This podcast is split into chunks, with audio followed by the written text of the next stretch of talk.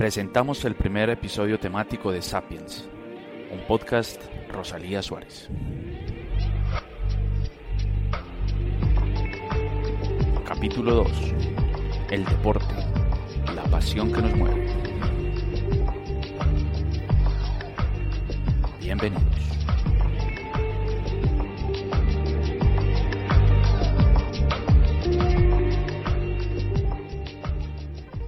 Sueño con el deporte como la práctica de la dignidad humana, convertida en un vehículo de fraternidad. Estas palabras son del Papa Francisco, eh, actual jerarca de la Iglesia Católica Cristiana, y sirve como introducción para el tema que vamos a conversar el día de hoy. Eh, la idea es entablar una conversación muy amena con uno de los profesores más queridos que tiene nuestra institución educativa, Vamos a hablar de varios temas con él, del deporte, de las pasiones que despierta, que son muchas, de la importancia que tiene a nivel individual y sobre todo a nivel social, y también de la nueva realidad que hemos tenido que vivir como humanidad en este, en este tiempo de pandemia en relación con el deporte. Pues así que vamos a tratar de hacer esa relación directa entre lo que es el deporte y la idea de repensar lo humano que tiene Sapiens y creo que podemos arrancar. Adelante Valentina. Hola a todos, espero que se encuentren muy bien. Eh, les habla Valentina Bustamante. Eh, además, hoy tenemos la oportunidad de presentarles un invitado muy especial. Con ustedes el profesor Gregorio Quiroz.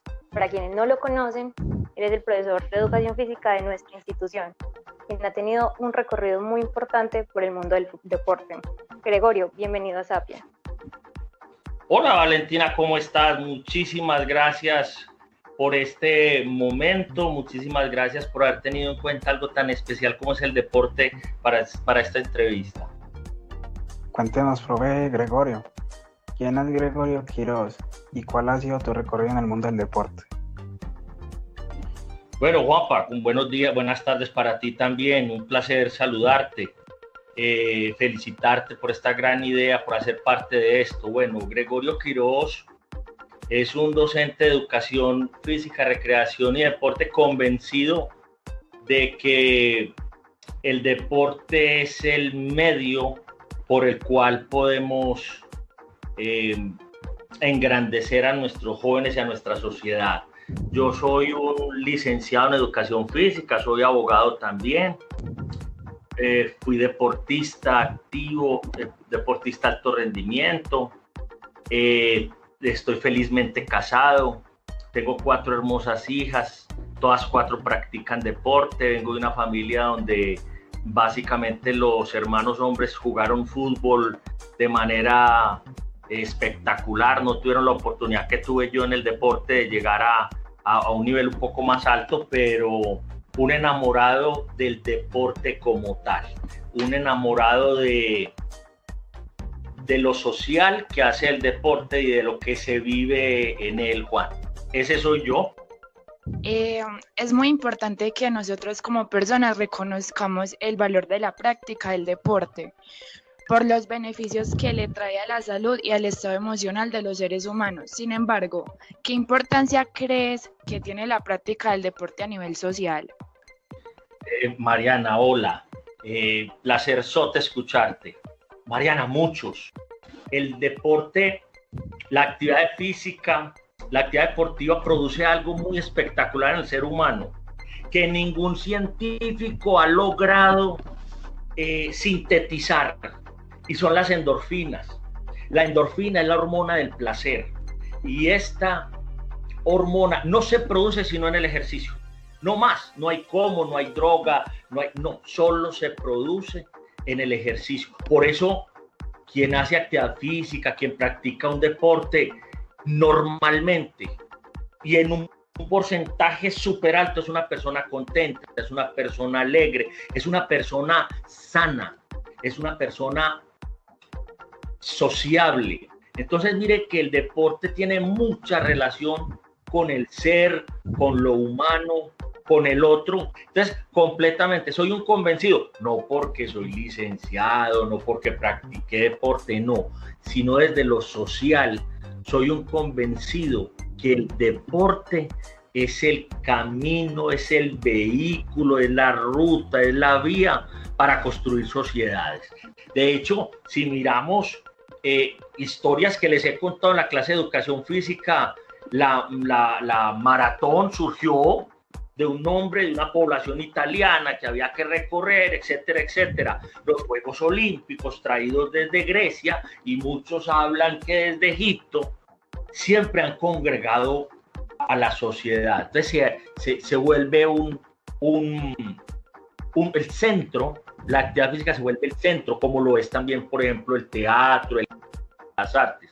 El deporte y la actividad física se convierte en, en, en un en un staff, en un estatus muy alto de la sociedad.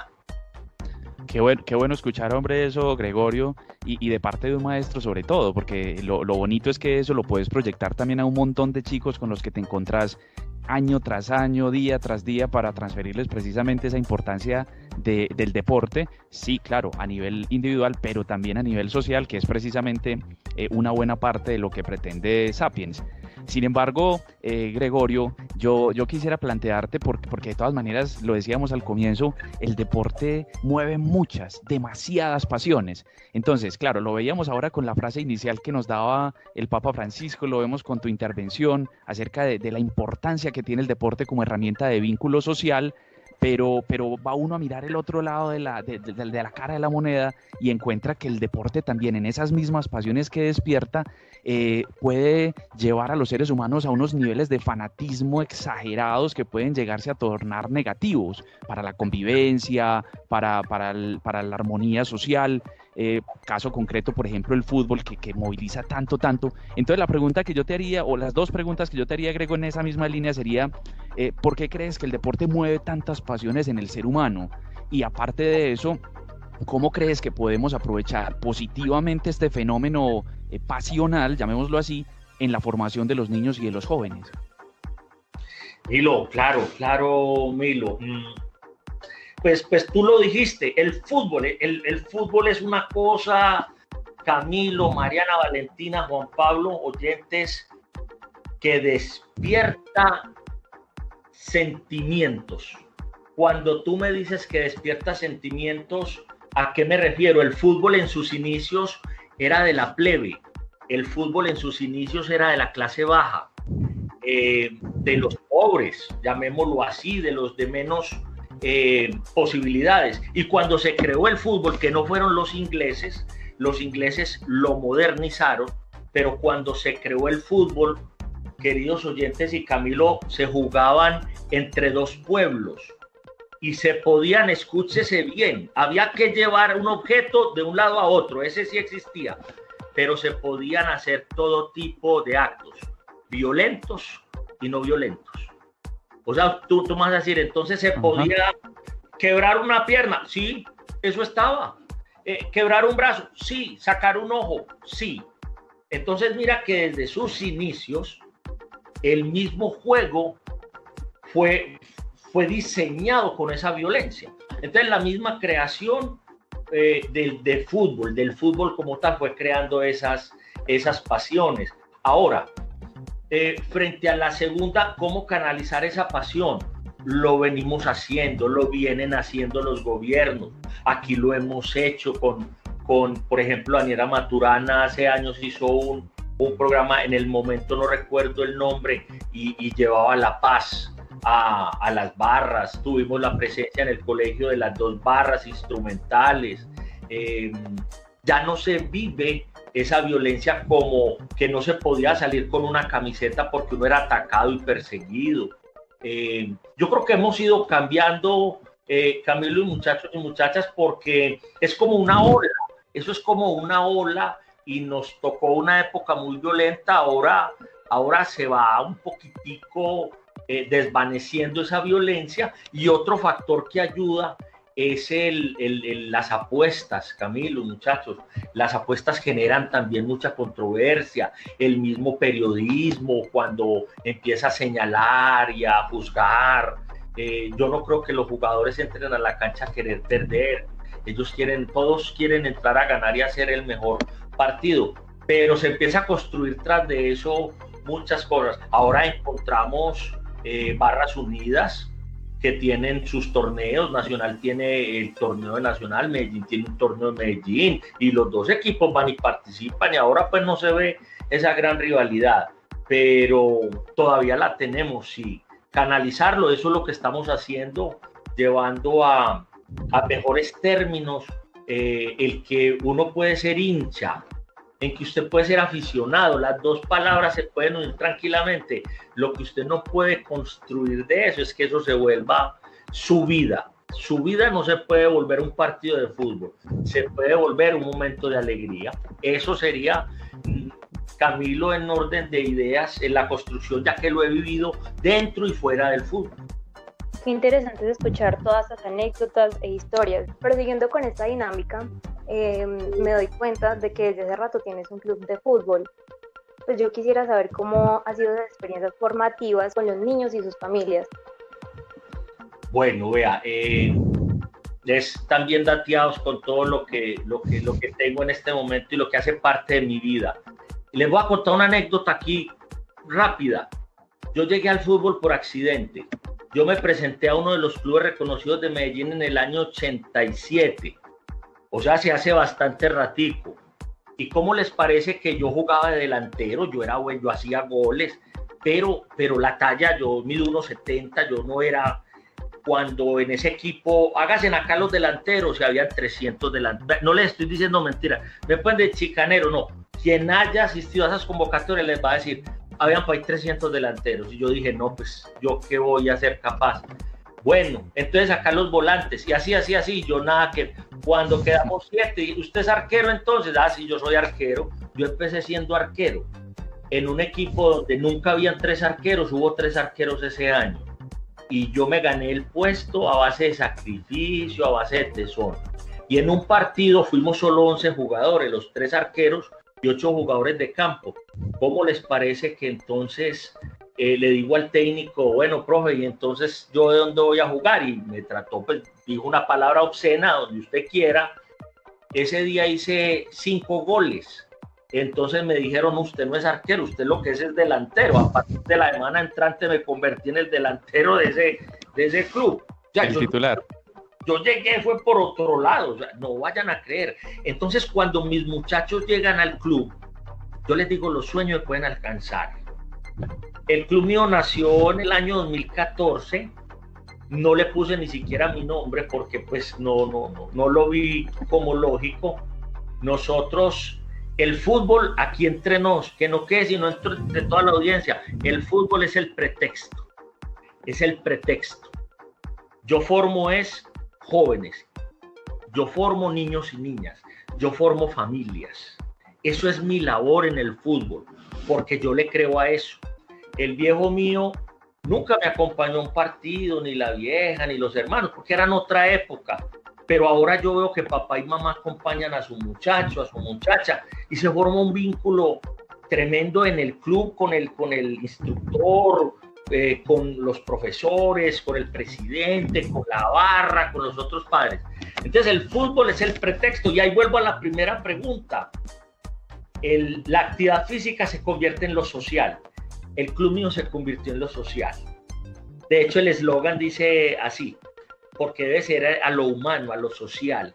Entonces me la juego siempre con eso, Valentina, me la juego con, con lo humano. Ese es entonces mi, apreciación, eh, lo que vivencio, lo que quiero, lo que valoro en los clubes de fútbol que trabajan de esa manera. Hay que entender que hay unos que trabajan en lo económico, otros trabajamos en lo social, pero básicamente esa es la directriz del club que yo oriento en este momento.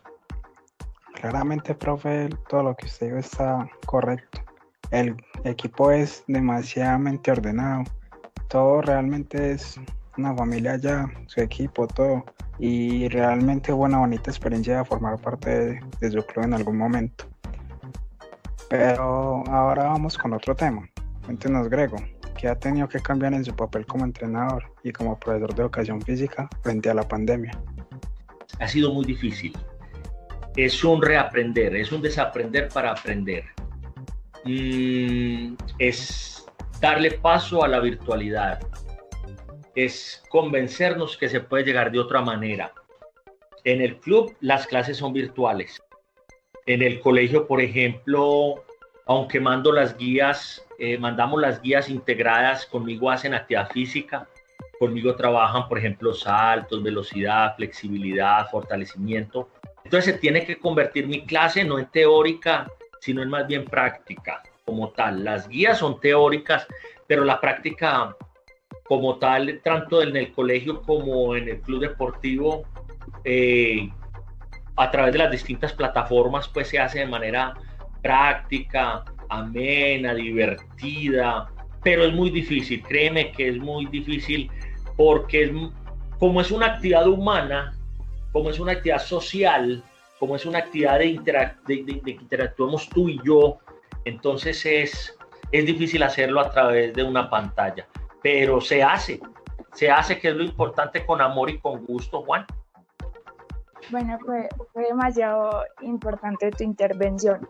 Eh, sabemos que el mundo se está enfrentando a un gran cambio debido a la pandemia y en el deporte hay una nueva realidad como lo es los partidos a puerta cerrada, problemas económicos para algunos clubes, etcétera.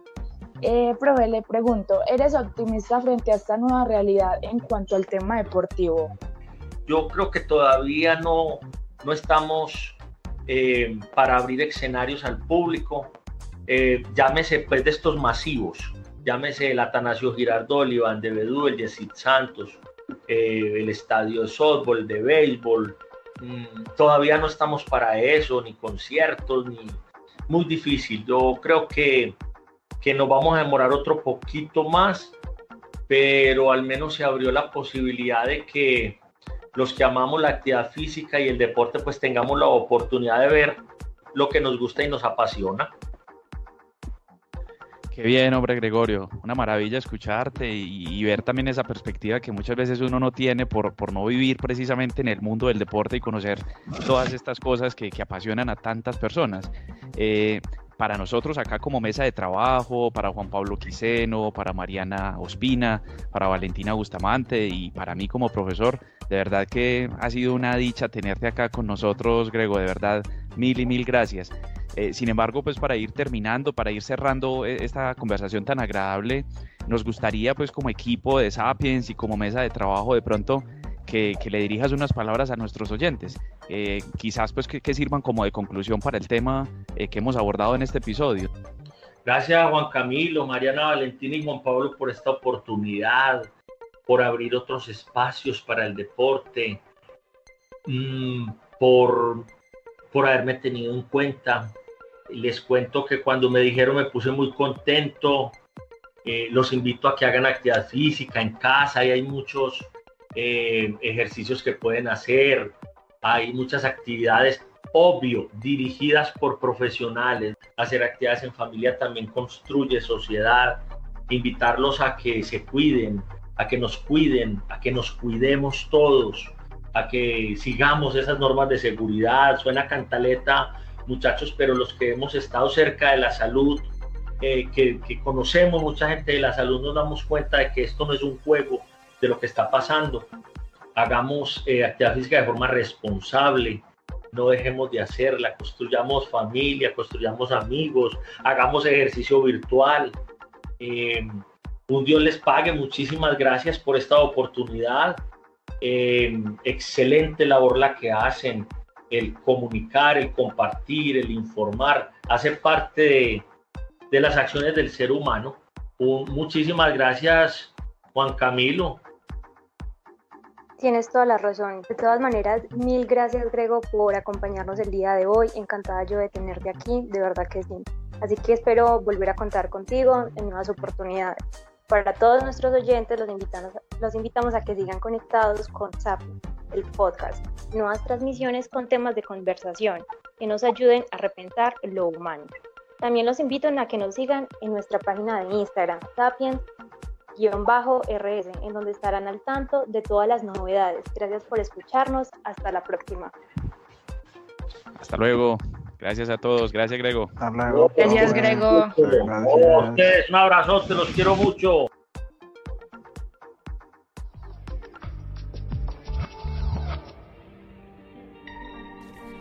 Sapiens, repensando lo humano.